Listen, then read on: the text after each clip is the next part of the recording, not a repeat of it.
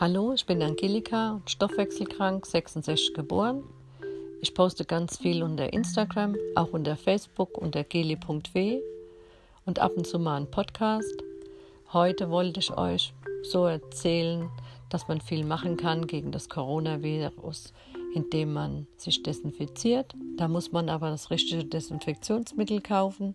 Nicht jedes ist dafür geeignet. Ich finde, dass man am meisten machen kann, indem man das eigene Immunsystem stärkt. Da bin ich schon Jahre dabei, weil eben mein Stoffwechsel so schlecht war. Dazu gehören natürliche Mineralien, natürliche Vitamine und Kräuter. Da kann man einiges tun, um den Körper zu stärken. Unter anderem auch die fettlöslichen Vitamine E, D, K und A, weil man die oft ganz schlecht aufnehmen kann. Da könnt ihr euch mal informieren auf meiner Facebook-Seite unter geli.w. Viel Spaß dabei!